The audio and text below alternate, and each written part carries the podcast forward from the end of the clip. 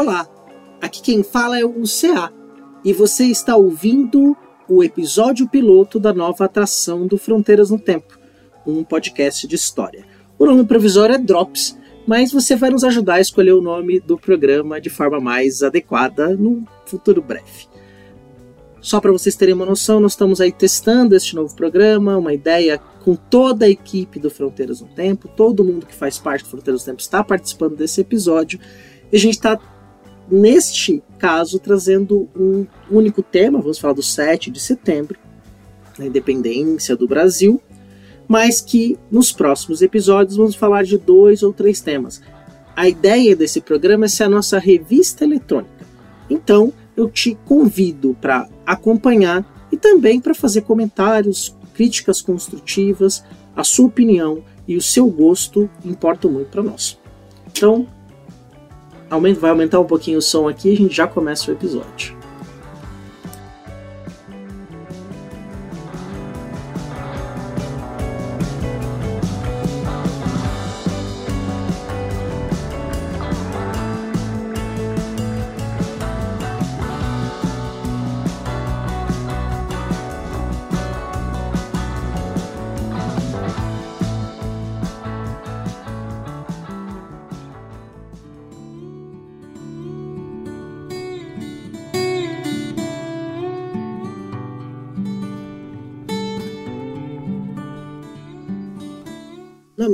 Infância, em meados dos anos 80 do século passado, frequentei a Escola Municipal República de Portugal.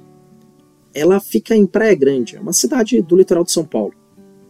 Bem, durante uma atividade nessa escola, meus colegas e eu recebemos jornais velhos e confeccionamos dois objetos, um chapéu triangular e uma espada.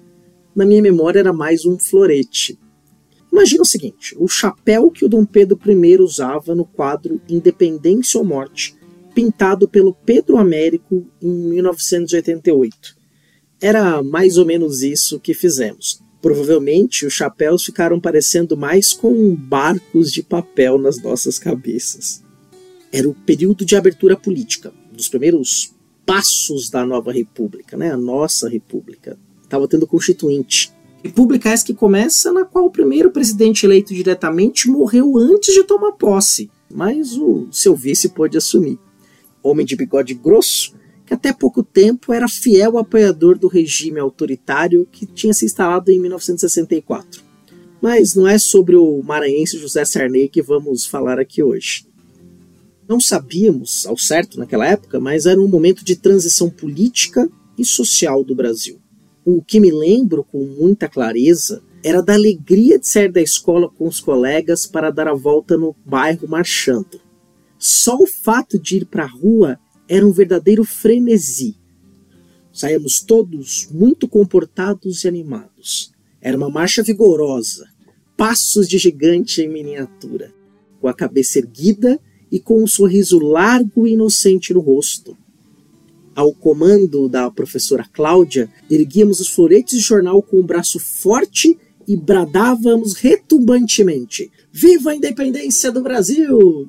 Viva! Era a alegria da criançada na Semana da Pátria, e o auge delas se dava no dia 7 de setembro, né? dia da independência do Brasil. Esses festejos se repetiram por muitos anos durante a minha primeira infância. Na TV, o desfile militar de 7 de setembro era transmitido por todos os canais disponíveis naquele período. Bem, não era muito mais do que cinco ou seis.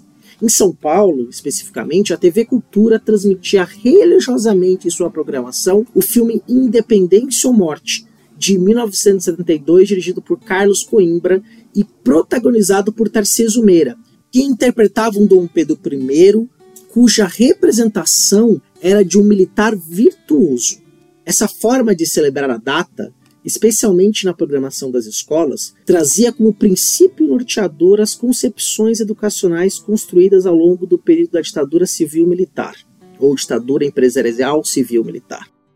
Você deve ter percebido que, tanto no desfile infantil de soldados cabeças de papel, quanto nas transmissões televisivas e também no longa-metragem, a exaltação de valores das figuras militares esteve sempre em pauta faz o seguinte, ó, guarda essa informação um pouco. vai precisar dela mais tarde. Antes, quero falar de uma outra coisa. Comecei esse relato evocando a memória da minha primeira infância, de um tempo de inocência na qual fui aprendendo valores nacionalistas sem me dar muita conta. Agora quero que você que está me ouvindo faça um primeiro esforço de lembrar sobre a sua relação com o 7 de setembro e, sobretudo, com a história da independência do Brasil. O que você lembra ou sabe sobre esse momento da nossa história?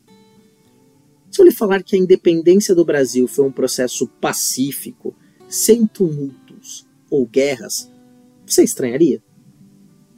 Vou arriscar aqui, hein? Muito provavelmente, especialmente se você não é historiadora ou historiador, sua resposta não revelaria uma estranheza. Claro que, com algumas exceções, a resposta mais provável é que a independência aqui, se comparada com a dos Estados Unidos e de outros países da América Espanhola, foi bem tranquila. Hum, teve conflito, né? Sabe por que, que você não estranha? Porque durante algumas décadas a versão de que a independência se resume ao grito do Ipiranga foi plantada e cultivada na nossa memória. E se eu lhe disser que essa versão não faz jus à nossa história, você me daria a mão e me acompanharia melhor para entender que foi e como foi a nossa independência? Se sua resposta foi sim, se segura que vamos lhe contar como foram as nossas guerras de independência.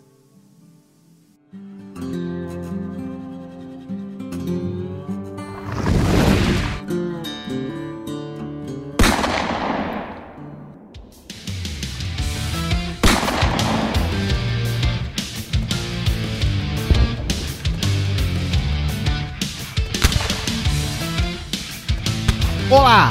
Aqui quem fala não é o CA, mas isso, isso você já sabe. Eu sou William Spengler e vamos abordar um outro ponto do nosso famoso 7 setembro. Então venham comigo e imaginem a seguinte cena: um príncipe, um brado retumbante e um país declarado independente uma trama digna do Walt Disney e por muito tempo predominando como uma forma oficial tanto nos livros quanto em velhas aulas de história. Mas, mas contudo, todavia, entretanto, a independência do Brasil não se consolidou naquele fatídico 7 de setembro de 1822, às margens do Riacho Ipiranga. Tampouco foi um processo homogêneo, definitivo e pacífico, muito, muito pelo contrário. Foi complexo e repleto de lutas nas diferentes regiões do nosso território. Você bem sabe que o estabelecimento da corte portuguesa no Brasil ocasionou uma série de mudanças, como a abertura dos portos às nações amigas, ou seria a nação amiga, a criação de novas instituições, uma maior autonomia e unidade para a colônia e outros itens mais.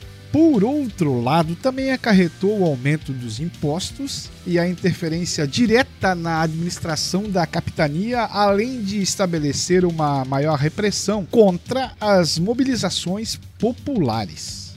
Isso levou uma crescente insatisfação na colônia, tanto por parte das elites quanto por parte do povão mesmo. O resultado foi uma série de revoluções que eclodiram pelo país afora, conhecidas como as Guerras pela Independência, que persistiram pelo menos até meados de 1825. Bom, em 1821 e 1822, antes ainda de setembro, havia muita, muita tensão política. As províncias aqui meio que dançavam o samba maluco porque elas podiam escolher atender tanto os decretos das cortes de Lisboa ou aqueles emanados pelo príncipe regente através de jornais e de cartas oficiais ou particulares, os integrantes de diferentes províncias procuravam convencer os moradores delas ou de outras províncias a aderir a esse ou aquele projeto político. A primeira delas que antecedeu a proclamação da independência foi a chamada Revolução Pernambucana de 1817,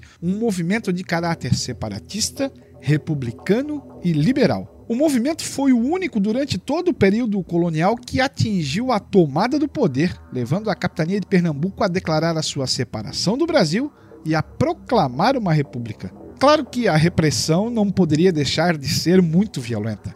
14 revoltosos foram executados, na maioria deles por enforcamento e esquartejamento, e centenas morreram nos combates e nas prisões. Tratou-se de um movimento federalista que se desenhava um outro tipo de Estado para o Brasil, republicano com a separação dos poderes em executivo, legislativo, judiciário, tudo com a finalidade de evitar a malfadada centralização do poder. A proclamação da independência, no entanto, não acalmou os ânimos, muito pelo contrário, vários grupos tomaram posições variadas, aumentando a tensão através do território. Se vocês acessarem o site Impressões Rebeldes do Instituto de História da Universidade Federal Fluminense, a UFF, lá constam 24 ocorrências entre 1820 e 1824, classificadas como revoltas, motins e levantes. E é interessante observar não apenas batalhas contra tropas portuguesas, mas também revoltas, lutas pelo poder local, motins e muitas intimidações por parte das forças militares. A Bahia foi um dos locais mais conflituosos. Na região, os tumultos aumentam em 1822 com a Carta Régia, que substituiu o brasileiro Manuel Pedro de Freitas Guimarães, governador das armas da Bahia, pelo português Inácio Luiz Madeira de Melo, após uma fracassada tentativa de acordo entre a junta provisória e a Câmara de Salvador, as tropas entram em choque. Salvador então é cercado pelo exército português e dezenas de famílias e soldados brasileiros deixam a cidade rumo às vilas do recôncavo baiano. Lá, tropas de voluntários formadas principalmente por escravos fugidos se reúnem para compor uma armada que organiza a resistência em solo baiano. Nos meses seguintes, várias batalhas são travadas por terra e por mar, com características de guerra civil. O ponto máximo é alcançado nos meses de maio e junho de 1823, quando as tropas brasileiras cercam Salvador e expulsam os portugueses da região no dia 2 de julho. Essas lutas baianas são consideradas fundamentais para a consolidação da ideia de unidade do território brasileiro, inclusive. No Piauí, enquanto as autoridades se opunham ao novo governo, vários grupos apoiavam o projeto de Dom Pedro. A província era controlada pelo governador e militar português João José da Cunha Fidier, que tinha a missão de manter o norte da ex-colônia fiel à coroa portuguesa. No entanto, pouco mais de um mês após o grito do Ipiranga, as cidades de Parnaíba e Oieiras declararam sua adesão ao projeto da independência. Fidié parte para reprimir o movimento rebelde quando é surpreendido por uma coluna de piauienses, maranhenses e cearenses às margens do rio Genipapo, em Campo Maior. Será ali que, no dia 13 de março de 1823, teremos um dos confrontos mais sangrentos das guerras da independência, a Batalha do Genipapo. Armados com espingardas, facões, machados, foices, até paus e pedras, os rebeldes enfrentaram os bem armados soldados de Fidié. Em poucas horas do embate, entre 200 e 400 brasileiros são mortos. Apesar da grande baixa, os rebeldes conseguem debandar levando consigo suprimentos portugueses. As tropas lusitanas são obrigadas a recuar para o Maranhão e os rebeldes conseguem dominar a província. Fidié acaba preso, é enviado ao Rio de Janeiro e, na sequência, deportado para Lisboa. Vale ressaltar aqui que algumas províncias desfrutavam de uma relação privilegiada com Portugal e, por isso, claro, resistiram mais para aderir ao projeto da independência. Esse é o caso do Maranhão e do Grão-Pará. A elite maranhense possuía uma série de vantagens quanto à exportação, à manutenção da escravidão e às relações políticas ligadas a Portugal. Daí o desejo de manter os vínculos com a ex-metrópole. No entanto, o interesse do império era manter a unidade do território. Assim, nos primeiros meses de 1823, tropas organizadas a partir do Ceará e do Piauí invadiram o Maranhão. A capital São Luís foi cercada por mar e ameaçada de destruição até se render no dia 28 de julho. Do mesmo modo, o Grão-Pará também possuía uma forte ligação com os comerciantes portugueses. Havia ainda a vantagem da distância e a navegação bem mais segura e rápida para Lisboa do que para o Rio de Janeiro, o que facilitava o comércio e as relações com Portugal. Entretanto, após a independência, a relação da província com as cortes de Lisboa ficou estremecida. A elite paraense e o recém-criado Império Brasileiro começam a pressionar a capitania para que aderisse à independência. Dom Pedro, inclusive, envia o militar inglês John Grenfell para intimidar as autoridades para a adesão. Para cumprir a sua missão, o militar envia um ofício alertando que a cidade está sitiada e será invadida se as autoridades civis, militares e eclesiásticas não aderissem à independência. O episódio não passa de um grande blefe, de um grande caô, porque na verdade o capitão inglês tinha apenas uma esquadra. Sem saber da mentira de Grenfell, as autoridades do Grão-Pará assinam a adesão à independência no dia 15 de agosto de 1823. Mas a adesão da capitania não foi tão simples assim. Um dos pontos de maior conflito foi o fato de que a elite poderia manter seus títulos de propriedades ao assinar um documento jurando fidelidade a Dom Pedro. Apenas três meses depois da assinatura, depois da adesão, eclodiu uma revolta das tropas paraenses em Belém lutando por direitos iguais. O movimento, claro, foi duramente reprimido e 256 paraenses foram confinados no porão do navio São José Diligente e morreram asfixiados, sufocados ou até mesmo fuzilados. A última província a se tornar independente foi a Cisplatina. A região sempre foi marcada por conflitos, sendo inicialmente disputada por Portugal e Espanha e depois por Buenos Aires e Brasil. Durante o processo de independência brasileira, a província Cisplatina fazia parte do território brasileiro, mas isso não apaziguou a situação do Rio da Prata. Evidentemente que essa região oriental do Rio da Prata era muito cobiçada pela sua própria localização estratégica e pelo potencial econômico. Em 1825, o militar e político Juan Antônio Lavalleja liderou uma rebelião contra o Brasil para anexar a Cisplatina à província unida do Rio da Prata, Tubal, Argentina. Para o Império Brasileiro, a manutenção territorial era fundamental. Assim, Dom Pedro enviou tropas para a área, mas suas ações serviram apenas para agravar ainda mais os ânimos. As tropas brasileiras foram derrotadas e o Brasil perdeu a província da Cisplatina. Mais tarde, o país concordou em participar da Conferência Preliminar da Paz, que estabeleceu o cessar-fogo e a separação da Cisplatina, que por fim obteve sua independência e tornou-se a República Oriental do Uruguai. Os diversos episódios do processo da independência do Brasil contaram com a participação de representantes de todas as raças, classes e gêneros. Ainda que com interesses e motivos variados, não é possível negar a contribuição das camadas populares, negros escravizados, libertos e até mesmo fugidos, indígenas, sertanejos e mulheres. A maioria das revoltas, motins e levantes que ocorreram através do território nacional tiveram um caráter fortemente popular, emancipacionista e democrático. O processo da independência brasileira foi longo e árduo. Segundo muitos pesquisadores, ainda é um projeto em construção. Então, da próxima vez que você ouvir falar da independência, esqueça aquela sopa quentinha e pronta houve muita quizumba, muita fervura e muitas diferenças nos quatro cantos do nosso Brasil varonil.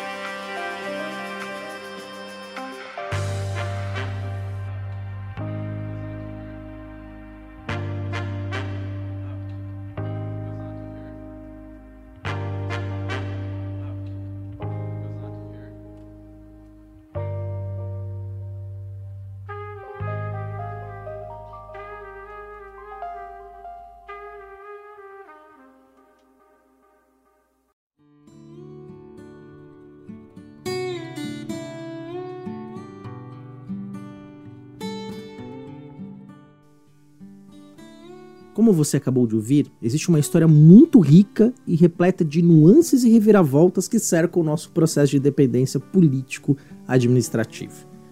Agora eu vou te fazer uma pergunta. Você lembra da história da minha primeira infância que compartilhei bem no início do episódio? Eu mencionei uma obra de arte muito famosa, o quadro Independência ou Morte, pintado pelo Pedro Américo em 1888. Ela está em muitos livros didáticos e é uma das primeiras imagens que vem à nossa cabeça quando pensamos no 7 de setembro. Nós estamos tão habituados com uma quantidade imensa de imagens em nosso cotidiano que muitas vezes não paramos para analisar suas formas e conteúdos. No filme Independência ou Morte, de 1972, do Carlos Coimbra, em seu momento auge, o do grito do Ipiranga, o Tarciso Meira tem uma linha de fala que deveria ser épica. Vou reproduzir um trechinho aqui agora. Da parte da princesa Dona Leopoldina e do senhor ministro José Bonifácio.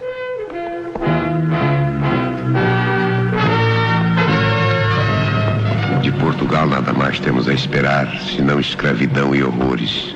Decida-se, Vossa Alteza, o quanto antes. Porque resoluções e medidas de água morna para nada mais servem. Cada momento perdido é uma desgraça. Só há dois caminhos a seguir: partir para Portugal e entregar-se prisioneiro das cortes, ou ficar no Brasil e proclamar a independência. Mande mensageiro para São Paulo, que estropie tantos cavalos quantos forem necessários, mas que entregue o mais rapidamente possível estas mensagens ao príncipe regente. Todos em forma! Sai! Canalhas! Parasitas! Cachorros! O que aqueles imbecis estão pensando? Eles querem e terão a sua conta. Em forma! As cortes de Portugal querem nos escravizar. De hoje em diante, as nossas relações estão cortadas. Nada mais quero do governo de Lisboa. Nenhum laço nos une mais. Pelo meu sangue, pela minha honra e pelo meu Deus, juro promover a independência do Brasil. Independência ou morte! Independência ou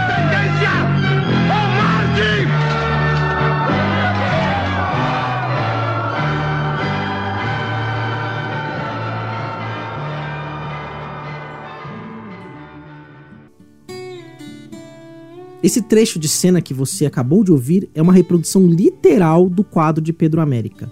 Vou pedir uma coisa para você nesse momento. Se você puder buscar pela imagem do quadro para acompanhar a nossa análise minuciosa, garanto que terá uma outra experiência. Vou aumentar o som e tocar um recadinho para dar tempo de você buscar a imagem. Segue com a gente.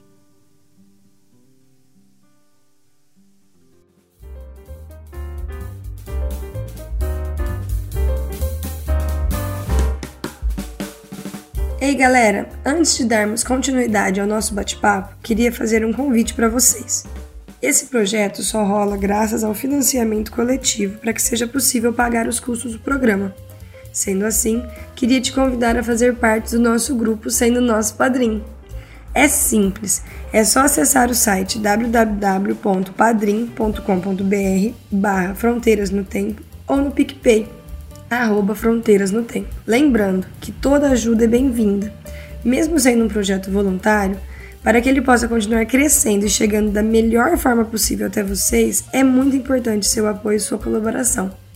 Dito isso, já adianto aqui o nosso muito obrigada e vamos voltar para a nossa programação.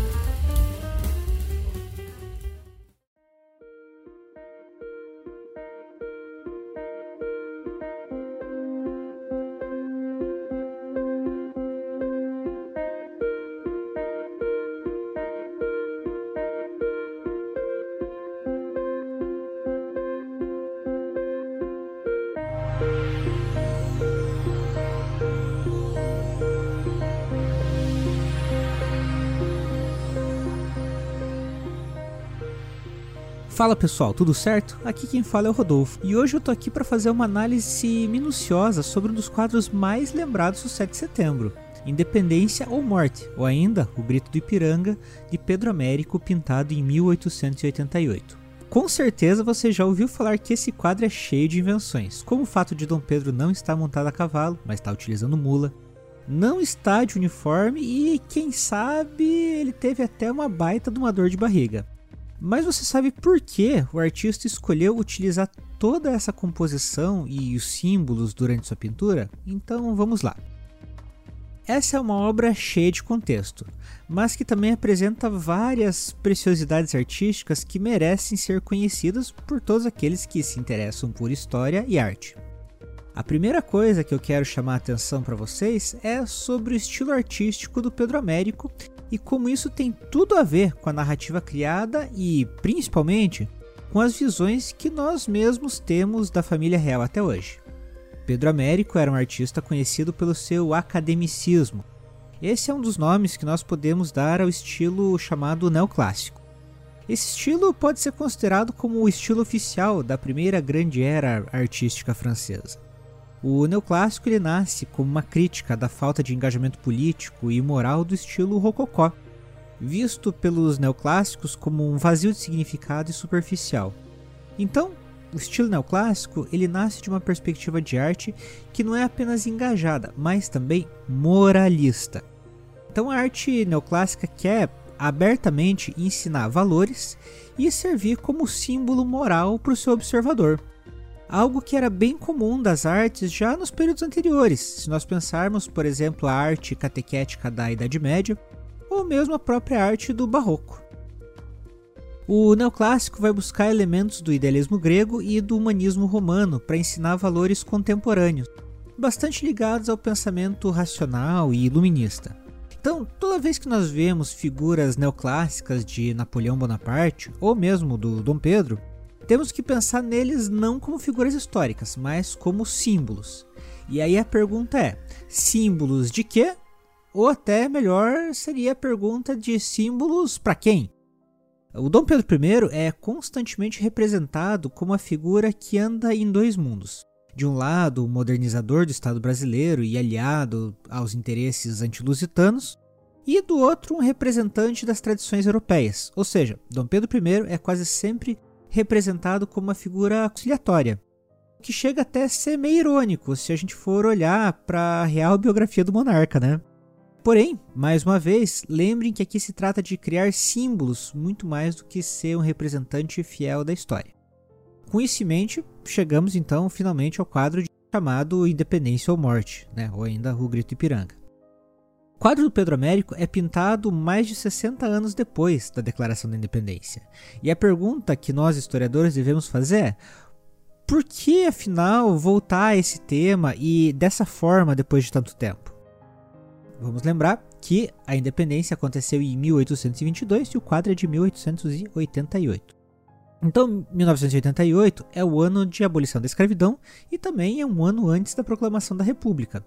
Então não é por acaso que, novamente, aparece o grande conciliador dos interesses republicanos e monarquistas com essa grande figura do Dom Pedro I, esse monarca liberal. Uh, mas ainda existem coisas que vão além. No final do século XIX, o estado de São Paulo já era a grande referência econômica do Brasil devido à economia cafeeira. Ah, o crescimento de São Paulo transfere o centro econômico brasileiro do Nordeste para o Sudeste. Porém, é, e essa é uma parte importante dos debates republicanos, é que a importância política de São Paulo ainda não estava consolidada. Nesse momento, as elites cafeicultoras paulistas precisam construir sua imagem de grande vanguarda e representação política brasileira. Então, nada mais adequado do que dizer que a nossa história política começa dentro do estado de São Paulo mais especificamente às margens do Rio Piranga, que pertence à cidade de São Paulo. Para isso, nada melhor do que contratar o grande pintor brasileiro que é experiente em criar valores morais e símbolos em obras que têm caráter histórico. Com isso em mente, que o Palácio do Ipiranga contrata então Pedro Américo para pintar esse quadro. Nesse sentido, Pedro Américo faz um grande trabalho histórico, geográfico e, como já falei, simbólico também. Então, vamos fazer uma análise desse quadro. Começando aqui pelo pano de fundo do quadro. O local retratado pelo pintor é eminentemente o Riacho de Ipiranga. Com várias características naturais do lugar e para dar mais veracidade ao quadro, o pintor insere vários elementos, como aquela casinha ao fundo, que é uma casa que dizem que realmente existia. Aqui é como se ele estivesse dizendo: se você conhece esse lugar, se você sabe que esse lugar é real, então nós estamos falando de uma coisa que é indubitavelmente real. Né? Então aqui ele está mexendo com os seus sentidos, então, em que ele ao mesmo tempo traz valores uh, simbólicos, ele traz também coisas que são reais. E aí ele vai, vai aliar uma coisa com outra. Né? É uma coisa bem didática, pedagógica. E aí vamos falar da figura do Dom Pedro. Ele é imponente, idealizado e, e até usa uma certa maneira teatral. Ele avança pelo rio Ipiranga, né, comandando todo o seu exército, uma figura de ação, é uma figura política, um herói clássico, né, bem ao estilo dos heróis greco-romanos. Figura a ser seguida e rememorada por todos que desejam seguir o caminho de liderar a sociedade. Os símbolos do exército vão surgir ali para lembrar sua força a superioridade. Embora, precisamos lembrar né, que a realidade era bem menos glamurosa e provavelmente o monarca não estava utilizando esses uniformes. Mas ele surge ali como uma figura de rompimento, se nós observarmos que ele não está exatamente no centro do quadro, mas ele pende a um ponto mais à esquerda, né, ele aparece ali dividindo alguns grupos. Ele tem um lado específico, mas ele aparece na figura de divisão. Então mostra ali como ele está ao meio, embora ele esteja realmente representando um lado. O tom épico e aventureiro também é reforçado pelo movimento da cena. Se observarmos o entorno de Dom Pedro, podemos ver que as tropas correm em semicírculo ao entorno dele. Isso faz com que a figura fique centralizada, mas também dê esse ar de movimento, progresso na cena. Com todo esse movimento, podemos destacar mais uma vez a ideia de que tudo ocorre por e para o Dom Pedro I. Ele é a figura de integração de toda a cena, que reúne em si todos os interesses do quadro. Esse movimento ele se torna ainda mais importante se nós observarmos que às margens do quadro encontra-se a população, representada pelos caminhantes do carro de boi que estão quase estáticos ali naquela cena. Se os historiadores acreditassem em premonição, eu quase diria que era um aviso do Pedro Américo em dizer que o povo não participaria da proclamação da República. E aí a gente lembra do José Murilo de Carvalho e o olhar bestializado do povo. E aqui nós temos uma ideia de que a nação nasce, a nação brasileira, ela vai nascer pelo movimento da monarquia, do imperador do Brasil. E o caipira, que é uma figura típica do imaginário paulista, vai contemplar o seu próprio nascimento enquanto nação, mas ao mesmo tempo ele assiste sem grande zelo ali da parte do artista. É uma mensagem meio ambígua, né? Porém, tem algo que é bem claro: São Paulo, seja pela geografia do quadro ou por essa figura do caipira, já estava presente no nascimento do Brasil desde o primeiro movimento enquanto nação. Então ali, né, a ideia é São Paulo faz parte do Brasil. O nascimento do Brasil, o nascimento da nação, ele esteve em São Paulo. Então é preciso dar o devido valor a São Paulo. Claro, de novo, vamos lembrar quem encomendou o quadro e o momento político que a gente vive. Além disso, Pedro Américo também coloca várias referências a outros grandes artistas, mostrando sua referência simbólica. O personagem de chapéu na mão, montado num cavalo branco, ele aparece em pelo menos outras três obras do estilo neoclássico. Além disso, os soldados montando os cavalos lá no fundo também são elementos recorrentes desse tipo de pintura. Uh, certamente são algumas homenagens do pintor, mas também a gente pode imaginar que se trata de um exemplo de continuidade dos ideais que o neoclassicismo pregava. Um exemplo disso são os quadros sobre a batalha, a batalha de Friedland, que inspiraram muito o artista. A batalha ele vai mostrar um dos, uma das grandes vitórias uh, da França napoleônica. Quando o artista coloca essas imagens em paralelo, a gente pode dizer que se trata aqui de uma continuidade histórica. Né? Então nós temos o avanço, o progresso da sociedade e às vezes o Brasil como um grande representante de todo esse movimento. Né? Então ele está dizendo é uma grande continuidade da história, é um grande processo, um único processo que se intercala em vários lugares do mundo e do qual o Brasil faz parte.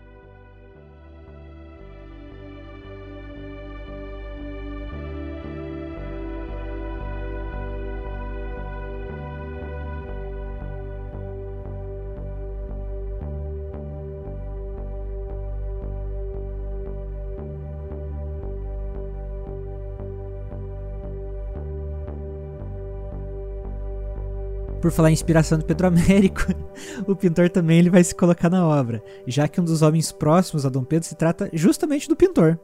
É mais do que talvez ser uma assinatura da obra, nós podemos compreender o apoio do artista a essas ideias retratadas. Então o artista ele vai, se você olhar no quadro, ele se representa como um homem de bigode, chapéu na mão, que está montado num cavalo preto quase ao lado do Dom Pedro I. E aí, citando uma frase do próprio Pedro Américo, a realidade ela existe para inspirar a arte e não para escravizar.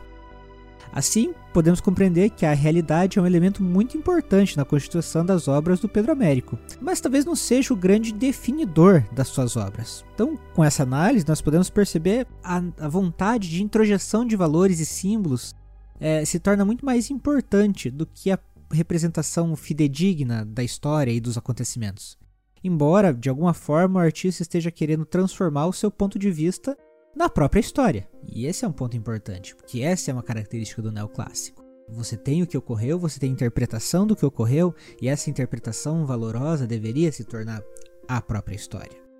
Para ele, né, pro, pro, Pedro Américo, o Dom Pedro foi uma figura que se sacrificou por seus ideais e lutou em prol do Brasil, quase como um super-herói que está acima do ser humano comum e que serve co constantemente como inspiração para que as pessoas deem o seu melhor na construção da nação.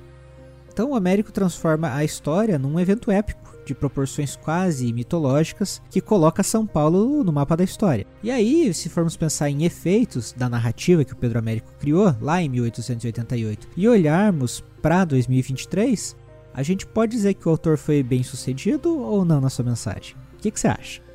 Espero que você tenha gostado dessa análise e se você quer mais análise desse tipo, mais análise de fonte, deixa nos comentários que a gente já providencia para você. Valeu!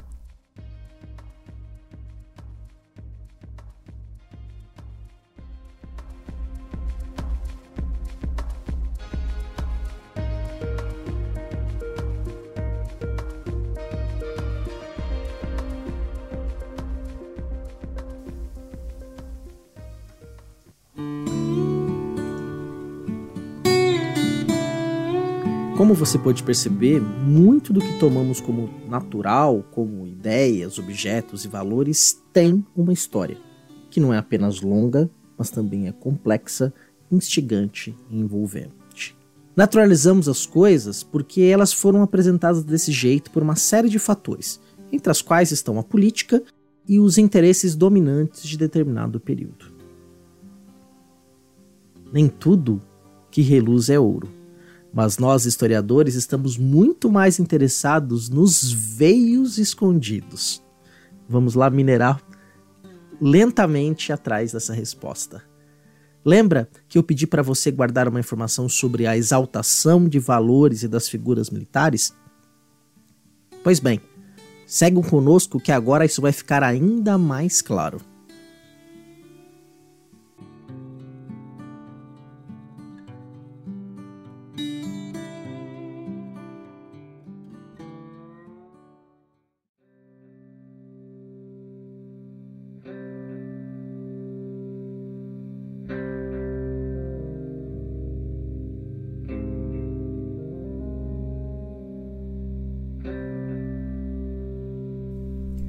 Olá, aqui quem fala é o Marcelo Beraba.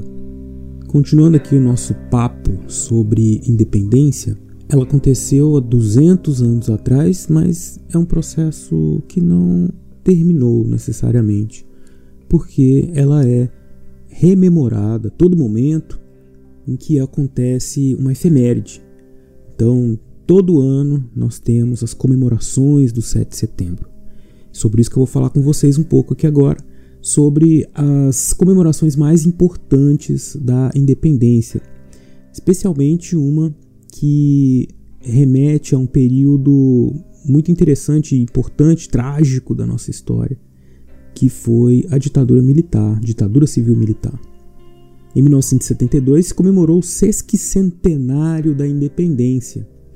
E naquele contexto, a comemoração de 150 anos da independência era um momento e uma comemoração propícia para fazer valer ou para exaltar todos os as ideias e todo o caráter de nacionalista e ufanista que os dirigentes militares da, daquele regime gostariam de passar para a população. Então foi um momento, é um momento muito interessante para a gente observar essa ideia que a ditadura queria passar para a população sobre o que era o Brasil, ser brasileiro. E isso não é uma invenção daquele regime. Eles não, não começaram essa situação. Para a gente entender a importância das comemorações nas, nos estados nacionais a partir do século XIX, a gente vai ter que estudar as origens do nacionalismo. A ideia de uma união, de uma identidade de um povo a partir de elementos que englobam questões culturais, mas também com uma grande participação da história.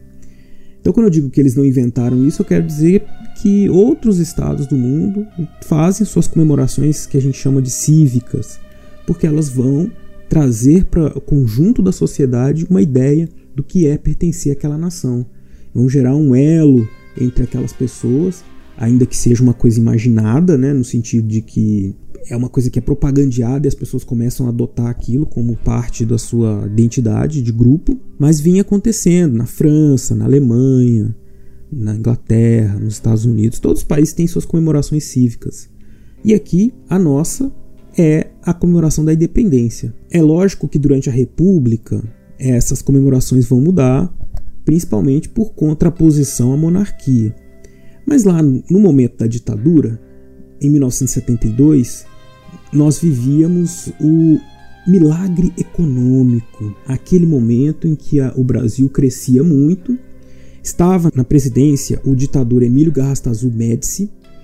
Era um período de grande centralização do poder da ditadura, um momento em que ainda vigia, era vigente o ato institucional número 5, que acabou com uma série de liberdades democráticas, em que o Brasil então crescia e mais, né, a cereja do bolo, o Brasil ganha a Copa de 70.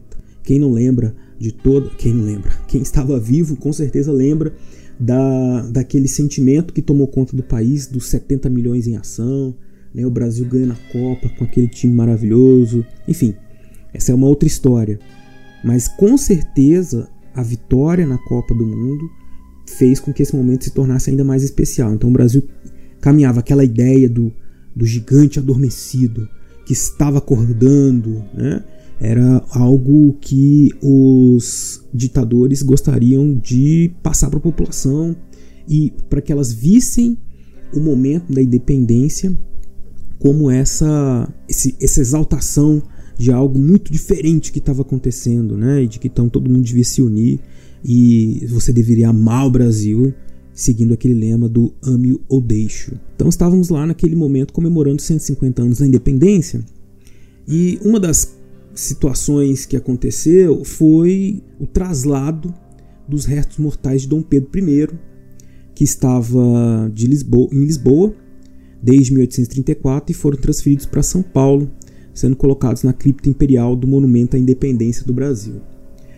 Uma das situações que foi pensada pela comissão que organizou as comemorações do sesquicentenário foi justamente a de enaltecer a figura de Dom Pedro I. Como eu disse, quando a gente virou república, as comemorações da independência ficaram um pouco apagadas porque havia essa coisa da transição do regime, né?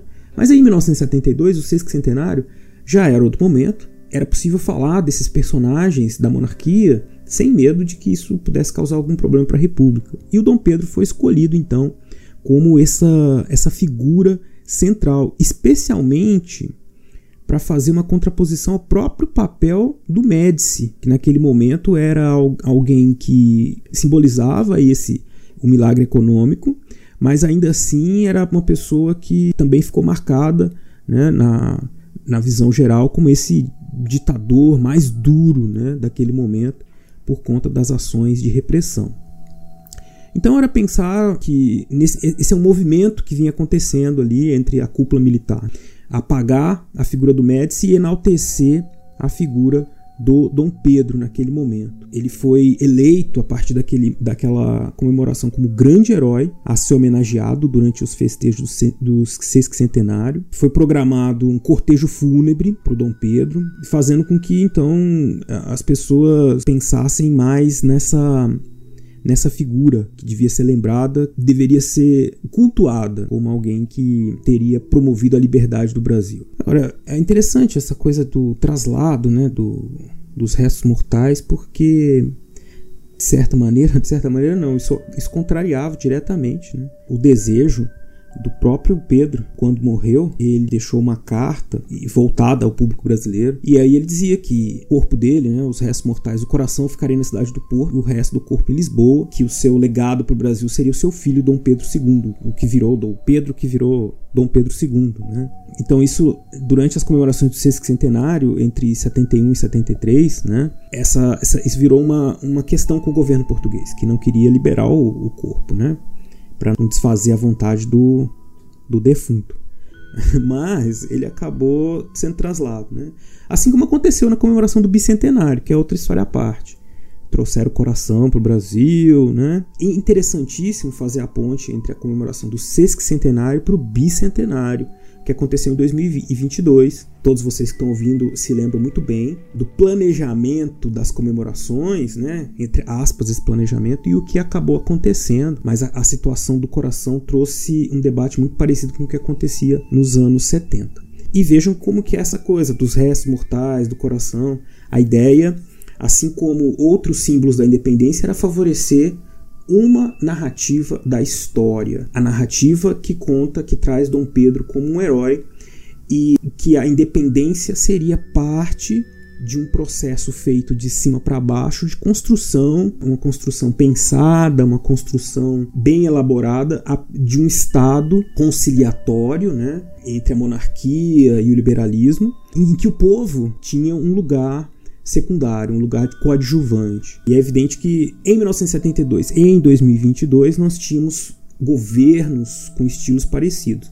Como eu disse, isso não é uma característica específica dos governos ditatoriais ou autoritários. A história, qualquer governo vai se utilizar da história para contar algo que tenha a ver com seu projeto político, a sua visão de sociedade. Então, se a historiografia hoje ela traz muito mais elementos para a gente repensar a independência de forma complexa, como um, movimento múltiplo que aconteceu em várias regiões, que aconteceu de formas em tempos diferentes, de formas diferentes. Isso tudo está na historiografia. A gente já fez um episódio sobre isso, você já ouviu sobre isso hoje aqui, ou vai ouvir ainda. Também há a participação do governo ou dos governos para fazer com que essas comemorações imprimam na sociedade uma visão sobre o passado. E não foi diferente. Né? Em 1972 teve até campeonato de futebol, a Taça Independência, para comemorar né, os 150 anos. E essa taça foi um, também outra situação muito interessante porque ficou conhecida como Mini Copa, contou com a presença de várias seleções nacionais que foram convidadas e aconteceu entre junho e julho de 1972. Né, 20 equipes participaram seleções sul-americanas, europeias, da África. A final foi Brasil e Portugal. O Brasil venceu por 1 a 0 com gol do Jairzinho aos 44 do segundo tempo. Pelé já não participava da, dessa, da seleção nessa época. E aí você tem né, a união dessa coisa do futebol com as comemorações. Agora, é, não posso terminar aqui a minha fala sem, fala, sem comentar com vocês uma das principais produções que envolvem esses os anos de comemoração do sesquicentenário, que foi o filme Independência ou Morte. Não foi uma iniciativa oficial, não contou com recursos públicos para sua elaboração mas ele acabou sendo um filme que foi apropriado pelo regime militar. O filme, inclusive, explorou uma perspectiva sobre a independência que era exatamente a que os militares queriam, uma que exaltasse os valores e sentimentos nacionais, colocando aí na figura de Dom Pedro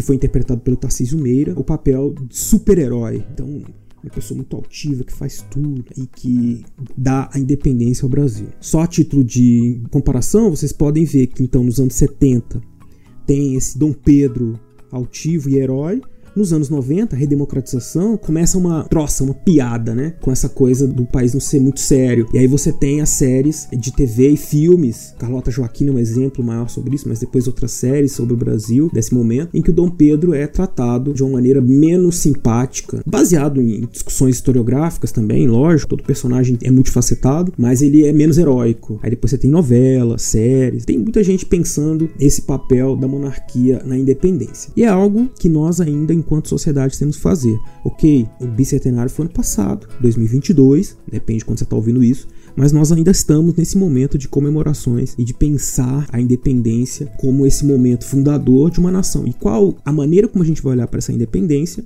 é justamente o projeto de nação que nós, te, nós gostaríamos de constituir. Então, se a gente quer um país mais igualitário, mais democrático, a gente tem que se apegar a uma uma ideia, uma visão sobre a independência que é a que tem sido trazida pela historiografia, que mostra múltiplos é, acontecimentos em diversas regiões e a participação popular, as demandas populares, influenciando em grande medida muitos desses movimentos. Um processo que começa em 1822 e que vai caminhar pelas, pelos anos seguintes, décadas seguintes ainda, com muitas rebeliões, muita repressão, enfim, é um momento bastante complexo que a gente pode olhar e que nós vamos passar aí os próximos anos refletindo sobre. Então fica aí o convite para vocês pensarem como foram as comemorações, prestarem sempre atenção quando ocorrer, quando vocês virem lá um, um, um desfile de 7 de setembro, ali está sendo contada uma história. Qual história é essa? A quem ela serve? Quais outras histórias a gente pode contar? Fico aí, deixo vocês aí com essas questões e encontro vocês nos próximos episódios.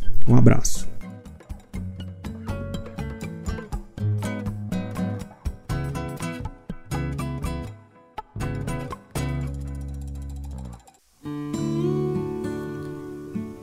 Agora chegamos em um momento no qual o 7 de setembro diz respeito à nossa história e ao nosso tempo. Estamos comemorando, e aqui estou fazendo aspas com as mãos, 201 anos da independência do Brasil. Uberaba nos contou a história do traslado do corpo de Dom Pedro I, morto em 1834 na cidade do Porto, em Portugal, para o Brasil. Era o governo militar. Nos tempos atuais, vivemos uma emulação tragicômica das ideias dos governos de 1964 a 1985. Como foi que agiu a gestão passada? Ela realizou um grande esforço para trazer o coração do monarca luso brasileiro como grande símbolo do bicentenário da independência. Teria sido uma simples coincidência? Você já sabe a resposta pelo que ouviu até aqui. Para falar mais sobre as nossas comemorações do 7 de setembro, eu vou chamar aqui a Beatriz Molina para falar sobre esses momentos a partir da perspectiva histórica. Segue firme conosco.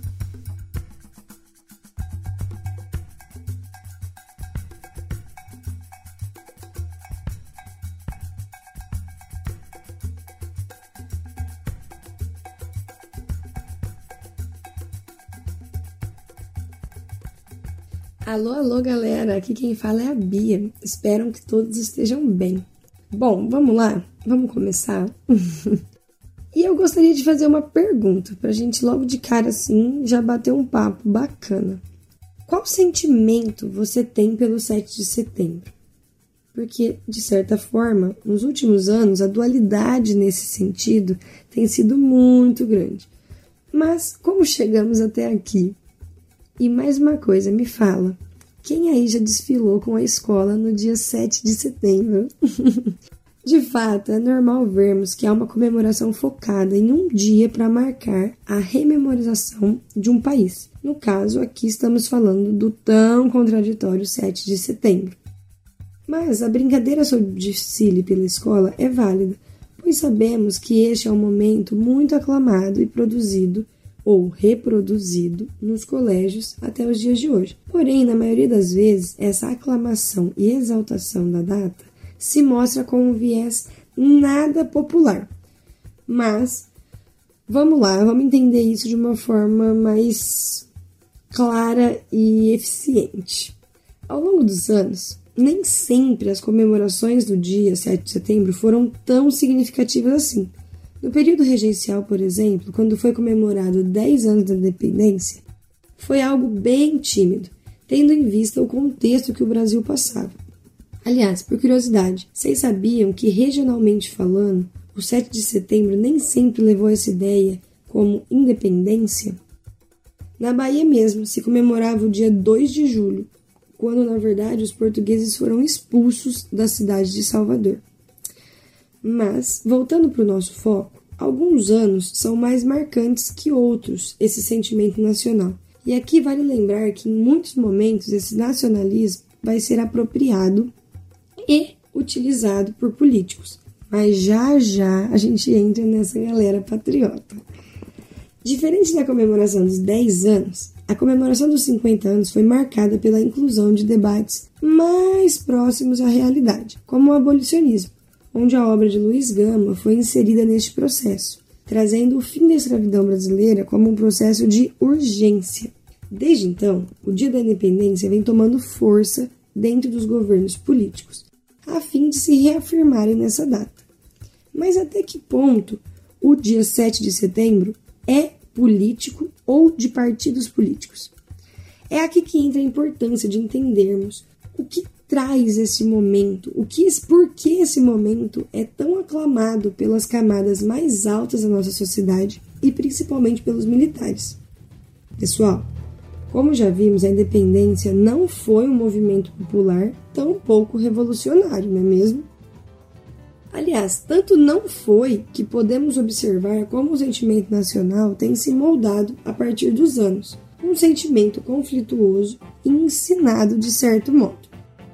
Na comemoração de 100 anos do 7 de setembro, temos a primeira transmissão do hino nacional via rádio. E adivinhem só, o olhar que narra esse hino, mais uma vez, não condiz nadinha com o que realmente aconteceu. Pelo contrário, é uma narrativa que tem como intenção a fixação e a vangloriar este processo, de que Independente não teve nada. Mas em contrapartida, esse momento tem a visibilidade para a dualidade desse sentimento, que ganha espaço principalmente na Semana de Arte Moderna, que traz consigo o debate sobre o tenentismo e o embranquecimento defendido pelas classes mais altas e governamentais do país. Inclusive, galera, indiretamente aqui podemos colocar uma obra do Sérgio Buarque de Holanda, que é Raízes do Brasil. Fica aí uma indicação. Bom, já na comemoração de 150 anos feita pelos militares durante a ditadura brasileira, ficou reconhecida pelo ufanismo, que usou dos símbolos como a exaltação da bandeira, o protagonismo militar e de ex-monarcas. E mais uma vez, adivinhe, nadinha da população em geral. Mas aí eu volto com a minha pergunta que não quer calar: orgulho ou vergonha? é quase aquela.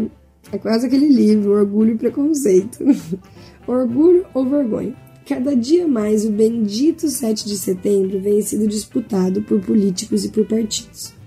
A comemoração dos 200 anos foi marcada por uma divisão tremenda de vergonha e orgulho. Vale lembrar que o ex-presidente, atualmente inelegível, imbrochável, imbrochável, imbrochável, imbrochável, imbrochável, marcou a data como o maior ato de patriotismo, mas não com um novo viés. Usou o mesmo mecanismo da ditadura militar, em exaltar os símbolos como a bandeira e a amarelinha da seleção brasileira. Abre parênteses. E foi aí que a, bandeira, a camisa azul da seleção voltou a ser a mais vendida nas lojas. Brincadeiras à parte, a utilização de mecanismos populares como esse não é um mecanismo novo que parte dos militares durante a ditadura e do ex-presidente. Mostra, na verdade, que a apropriação desses símbolos populares é uma forma de reafirmar uma identidade nacional que foi criada nas costas da população excluída e miserável. Vale lembrar que a criação da identidade nacional brasileira passou por vários períodos e ainda passa. Esse é só um recorte rápido para entendermos que, diferente de outros lugares e datas onde a independência foi um processo de mudança social, aqui no Brasil, a nossa sociedade foi ensinada a ter esse sentimento a ter um sentimento de nacionalismo, uma vez que o uso do poder se sobressaiu às vontades e às realidades da grande maioria da população brasileira, o que torna a briga por estes símbolos algo tão notável, pois de certa forma é a partir disso que podemos enxergar o quão sensível ainda é a nossa democracia, quiçá a nossa independência. Bom, pessoal, Espero que vocês possam compartilhar com a gente também um pouquinho do que vocês sentem sobre o 7 de setembro. E aí? Vocês também ainda estão na vergonha, no orgulho? Como é que tá? Obrigada. Espero que tenham gostado.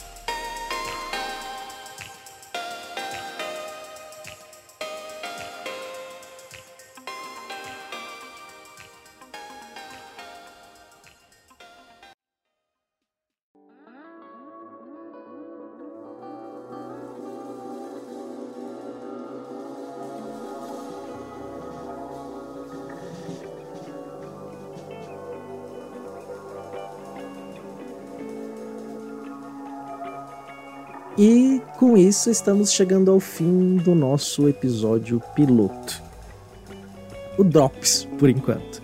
Não temos um nome definitivo, provavelmente faremos um concurso cultural para que você nos ajude a escolher.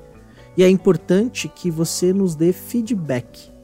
Né? Você comente né? com muita sinceridade, de forma construtiva, o que você considerou desse episódio. Foi bacana o formato? Foi legal a experiência? Você quer mais? Né? Nós estamos muito animados né, com a possibilidade de explorar outros formatos na mídia, no podcast. Para nós é importante o seu comentário. Você pode fazer tanto no portal Deviante, quanto no fronteirasnotempo.com, no Spotify, nas nossas redes sociais, no nosso Instagram, que é só seguir, nos seguir Fronteiras no Tempo. Ou no Facebook, que é a nossa fanpage, facebook.com.br barra fronteiras no tempo, mas já adianto que o Instagram é a melhor forma de entrar em contato, ou o e-mail, que é fronteirasnotempo.gmail.com. Mas, falando de concurso cultural, nós estamos aí com o concurso cultural A Máscara do Homem e a Face do Morcego. O link está na descrição do episódio. É só você clicar, responder um questionáriozinho super rápido, não vai gastar nem um minuto para responder, e você vai concorrer ao livro autografado com o mesmo título do nosso estagiário Rodolfo, do historiador Rodolfo Grande Neto. Essa, esse concurso cultural está valendo até dia 30 de setembro.